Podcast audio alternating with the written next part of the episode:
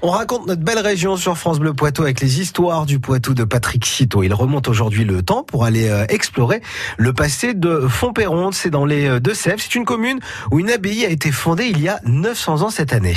Le compteur temporel des histoires du Poitou s'arrête en effet sur l'année 1119. Un événement marque alors l'histoire de la commune de Fontperron. L'abbaye des Châteliers voit ainsi le jour dans ce village. C'est Géraud de Salles, un ermite, qui la fonde en ce premier quart du Siècle. Elle est affiliée à l'ordre cistercien, celui des moines de l'abbaye de Cîteaux, dès 1160. Ce site religieux devient petit à petit un important centre de pèlerinage jusqu'à la fin du Moyen Âge. Et quelles sont les pages marquantes de son histoire? On peut notamment retenir la mort de Marie d'Anjou, reine de France et mère du roi Louis XI. Elle s'y éteint le 29 novembre 1463 au retour d'un pèlerinage vers Saint-Jacques de Compostelle. L'abbaye des Châteliers reçoit alors le titre honorifique mais prestigieux d'abbaye royale. Plus insolite, l'histoire de l'abbaye est marquée par un procès qui oppose les religieux et un certain sieur, François le Comte.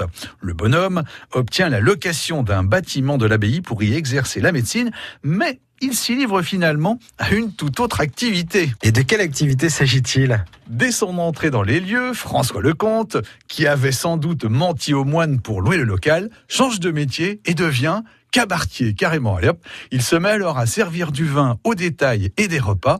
Le bruit provoqué par ses clients ne manque pas de perturber les prières des moines comme on peut l'imaginer.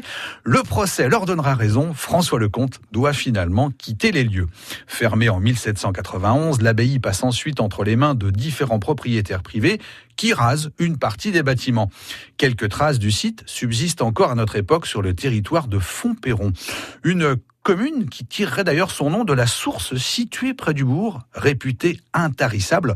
Fontperron viendrait ainsi de Fonce pour fontaine et Péronis qui signifie éternel, un nom qui coule donc de source, si je puis dire, pour cette commune de Sévrienne. Eh bien très bien, merci Patrick Citeau. Alors bien sûr, on retrouve cette histoire sur francebleu.fr.